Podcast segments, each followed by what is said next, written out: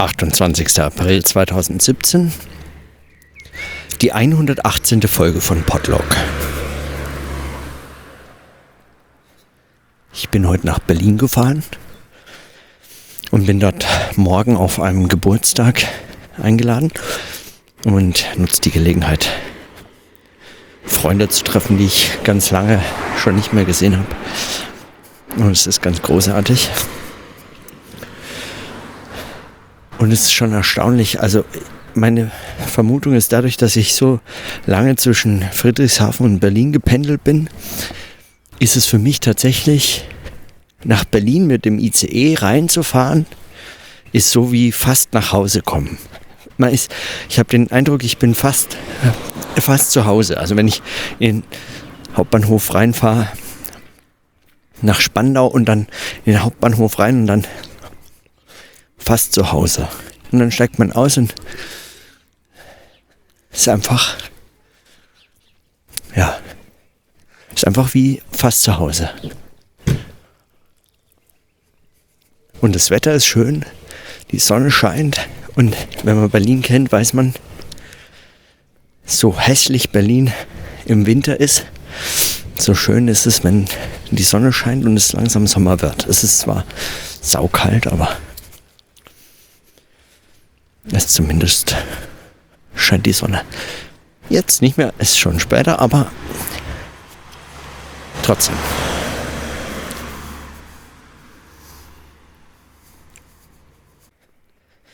Auf der Herfahrt habe ich heute das Buch weitergelesen, das ich neulich schon mal kurz angefangen hatte anzusprechen, das ich rezensieren muss oder mich gemeldet habe, es zu rezensieren, weil es mich interessiert hat. Und zwar Philosophie und Aktualität, ein Streitgespräch zwischen Alain Badiou und Slavoj Žižek. Und meine anfängliche Skepsis, was auch den Vortrag von Alain Badiou in dem Kontext anging, muss ich sagen, weicht langsam einem, äh, einem aufkeimenden, einem aufkeimenden Interesse.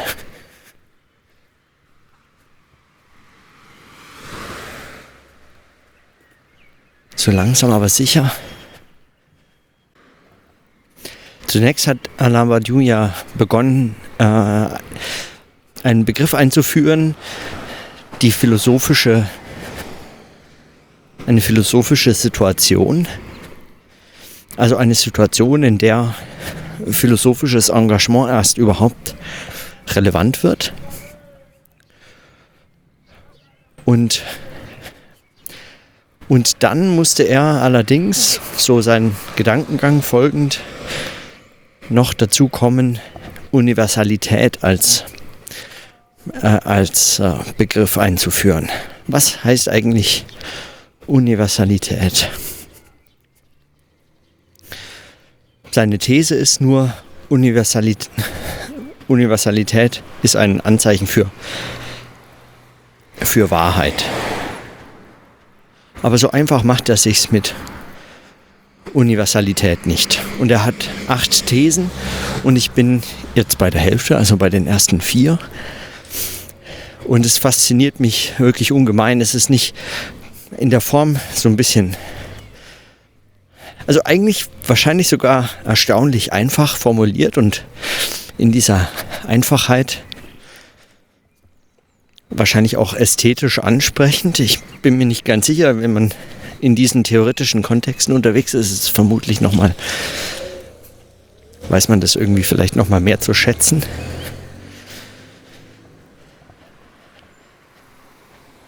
Und äh, die Begriffe weichen so ein bisschen ab von, weiß ich nicht, anderen traditionellen philosophischen Begriffen möglicherweise, die man in dem Kontext vermutet oder auch verwenden könnte, mit denen, an die man auch anschließen könnte.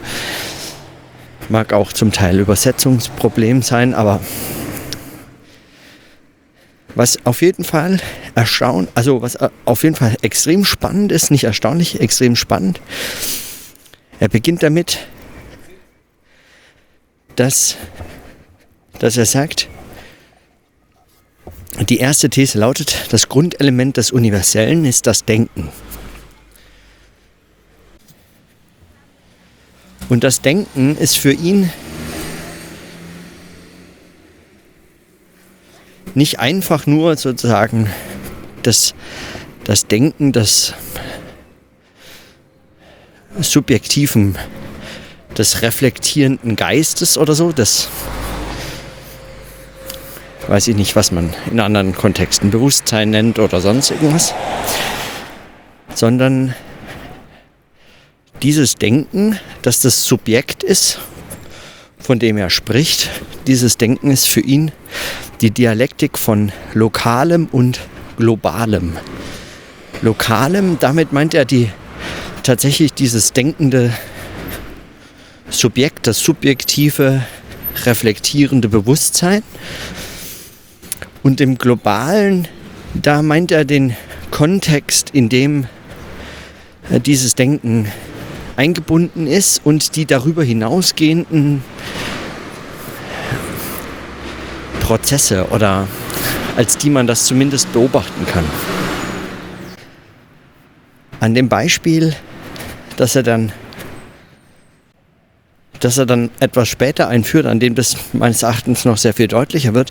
Zum Beispiel die Idee von politischer Universalität, also universellen politischen Ideen, diskutiert er am Beispiel der, also diskutiert er nicht, aber da nennt er das Beispiel der französischen Revolution. Es geht also nicht so sehr um die Frage, universelle politische Ideen sind nicht so sehr einfach Doktrinen oder Lehren oder Parteiprogramme oder äh, traditionell verfestigte, semantisch verfestigte, parteispezifische Positionen, sondern was er meint ist zum Beispiel, wie steht man zur französischen Revolution?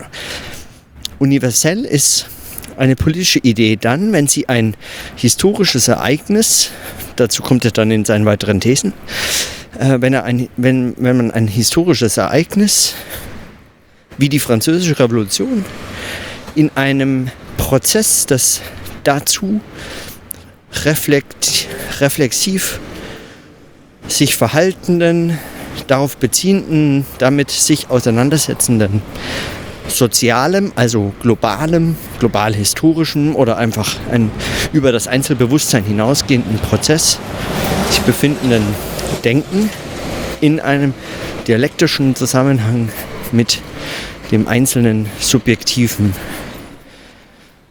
bewussten Denken versteht und dieses Subjekt, dieses ist das Denken und nur diesem und nur dieses ist von der Universalität hervorgebracht. Er sagt also, die Universalität eines Ereignisses, also beziehungsweise das, das Universelle Er, er, sagt, das Universelle legt seine eigenen Punkte als Subjektdenken fest und ist zugleich virtuell das Sammeln dieser Punkte. Die zentrale Dialektik des Universellen ist deshalb die zwischen dem Lokalen als Subjekt und dem Globalen als unendlicher Prozess. Diese Dialektik ist das Denken selbst.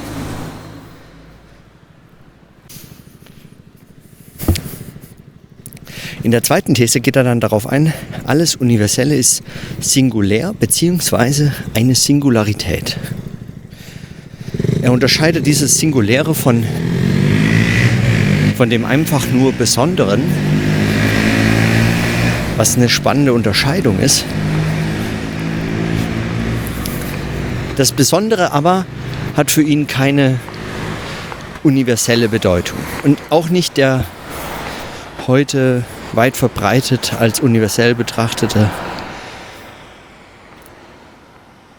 Respekt vor dem Besonderen, als wäre nur noch der Respekt vor dem Besonderen das einzig Universelle und alles andere eben das Besondere, aber zumindest vor dem Besonderen Respekt zu haben sei universell, zum Beispiel ein universeller Wert oder etwas der Art.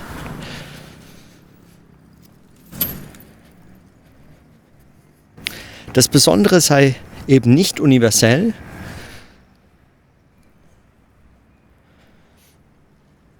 sondern zum Beispiel eben das kulturell semantisch verfasste, besondere, beschreibbare, in Begriffen beschreibbare.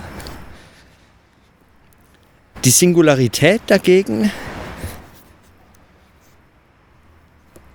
alles Universelle, ist etwas, was mit allem Beschreibbaren bricht. Dass dieses Beschreibbare, diese Gesamtheit zum Beispiel des Besonderen durchbricht.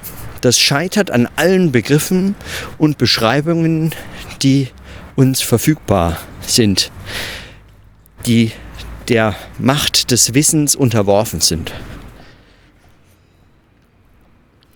Das Universelle ist etwas, was sich darin was darin sich nicht nur nicht fügt, sondern was das einfach durchbricht. Die dritte These lautet dann,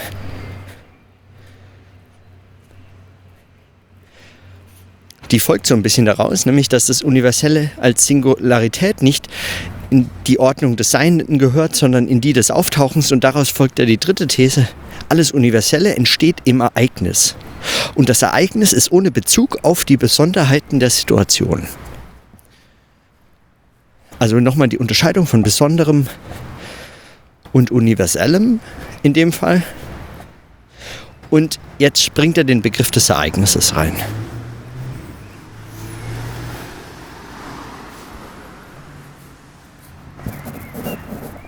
Und dieser Begriff des Ereignisses ist nochmal entscheidend. Ein Ereignis ist letztlich eigentlich schon mit dem des Besonderen gefasst.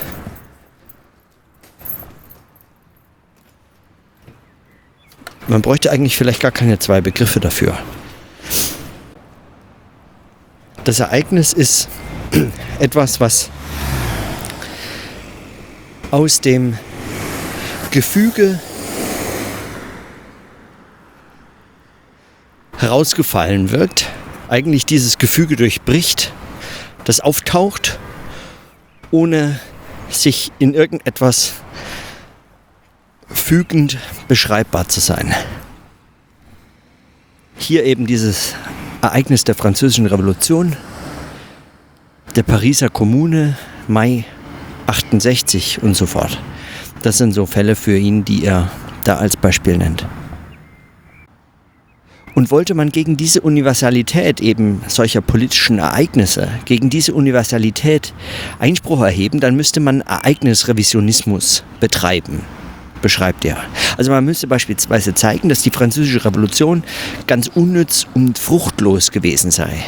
Dass sie zu nichts führt oder dass sie sich ganz im üblichen, mit den üblichen politischen Begriffen dieser Zeit oder auch danach äh, wunderbar beschreiben lässt. Eigentlich gar nichts, gar nichts äh, so Ereignishaftes an ihm sei, an dieser historischen äh, Begebenheit, an dieser Geschichte. Es geht einfach auf. Dadurch bricht äh, dieses Ereignis nichts. Alles an dem Geschehenen sei, was allgemeingültig sei, sei streng objektiv und in Objektform. Das heißt, es beruht letztlich auf den Mechanismen und der Macht des Kapitals und dessen staatlicher Maschinerie. Das müsste man zeigen. Und damit zeigt er mal wieder den für ihn wichtigen Punkt, nämlich, Zitat, dass ein Ereignis den singulären Prozess der Universalisierung einleitet und dabei sein Subjekt entstehen lässt. Und dieser Gedanke ist diesem positivistischen Pärchen der Besonderheit und des Allgemeinen diametral entgegengesetzt.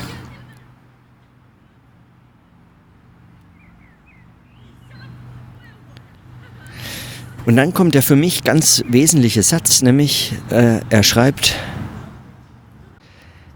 zwei, zwei Sätze, um genau zu sein. Er schreibt, hier wird deutlich, dass die Anziehungskraft des Universellen darin besteht, dass es sich als asoziale Singularität den Begriffen des Wissens entzieht oder dies zumindest versucht.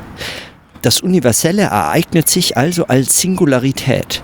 Uns aber bleibt zunächst nur ein prekärer Ersatz, dessen Kraft sich einzig daran zeigt, dass er mit keinem der verfügbaren Begriffe in die Gewalt des Wissens zu bringen ist.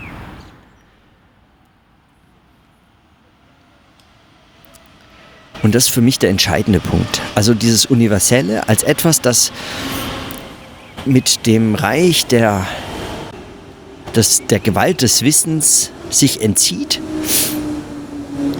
dessen Kraft sich daran zeigt, dass es sich diesem, dieser Gewalt des Wissens entzieht und dass es mit keinem der verfügbaren Begriffe zu fassen ist.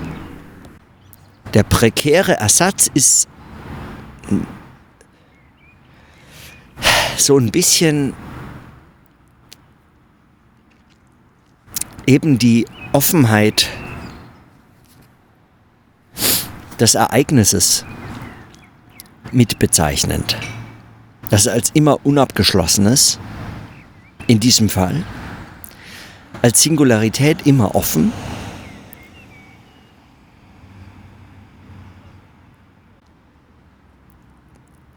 dass das Universelle und damit auch für ihn das Wahre, alles Wahre ist Universelles, dass dieses Universelle sich den Begriffen in der Gewalt des Wissens entzieht.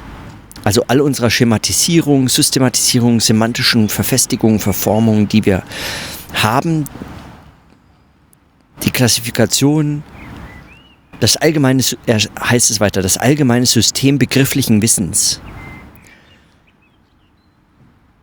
Also das, was wir alle über die Politik wissen, über die Geschlechter, über die Kultur oder die Kunst,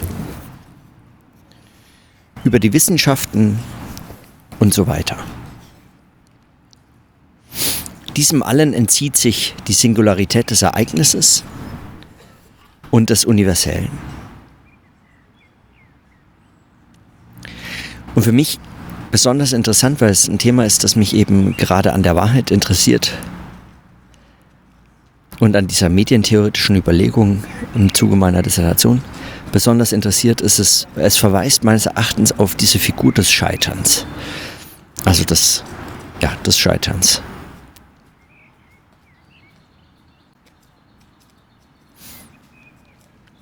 Also daran schließen sich meines Erachtens eben jetzt die entscheidenden Fragen an. Ich also These 4 bis 8 werde ich mir vielleicht morgen, wenn ich Zeit habe, nochmal genauer anschauen oder auf der Rückfahrt am Sonntag. Mal schauen. Aber ich muss sagen, ich bin jetzt, äh, ich bin jetzt ein bisschen angefixt. Nach dem vielen Adorno und Hegels Alain Badiou schon so ein bisschen anders zu lesen. Vielleicht ein bisschen gewöhnungsbedürftig und so. Aber ist gar nicht unverträglich oder so. Ich äh, muss sagen, ich, äh, ja, mal schauen. Und so eine ganz dem lokalen Denken verpflichtete Beobachtung noch zum Schluss. Ich laufe hier Richtung Heidelberger Platz. Gut, es ist ist schon ein bisschen außerhalb zugegeben. Ruhigeres Wohnviertel, aber mit so einem riesen Aufnahmegerät einfach vor sich hinsprechen im Selbstgespräch. Keiner schaut einen irgendwie komisch an. Das geht auch nicht überall. Also nur in sein Handy reinzusprechen ist möglicherweise noch überall einfach möglich. Das kennt man so. Äh, von den vielen Sprachnachrichten auf WhatsApp von Menschen, die so ihr Handy besprechen, am Anfang dachte ich immer, bei den Leuten ist irgendwie das eine Mikrofon kaputt und sie haben nur noch die Lautsprechfunktion. Und das andere ist äh, kaputt und sie können es nicht nutzen und deswegen sprechen die so vor sich rein. Aber meistens haben die wahrscheinlich einfach nur Sprachnachrichten aufgezeichnet, zu denen ich eher später kam. Und jetzt mit dem Podcasten nochmal ganz anders. Aber äh, das geht hier. Wunderbar. Vielleicht ist es sogar, gehört es sogar dazu. So. Jetzt verbringe ich mal noch den Abend in meiner alten äh, Wahlheimatstadt. Ist noch gar nicht so lange her. So, in diesem Sinne, dann bis morgen.